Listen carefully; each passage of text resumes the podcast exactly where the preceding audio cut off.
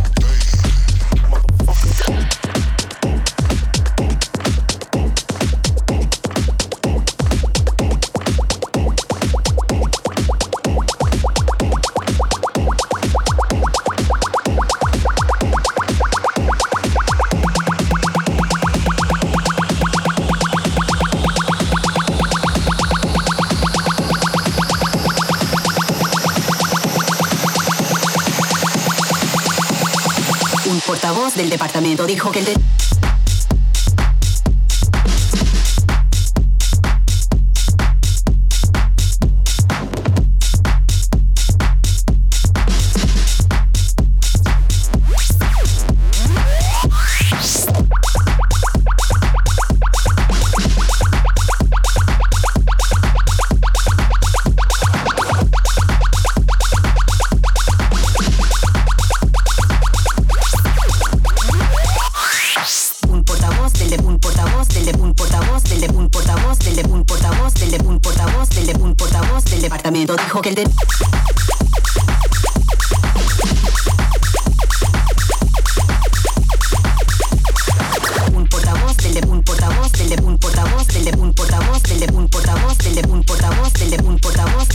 dijo que el de...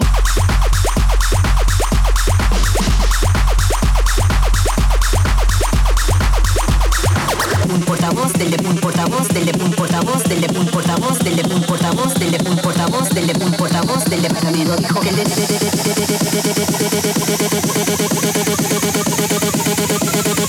Un portavoz del departamento dijo que el de...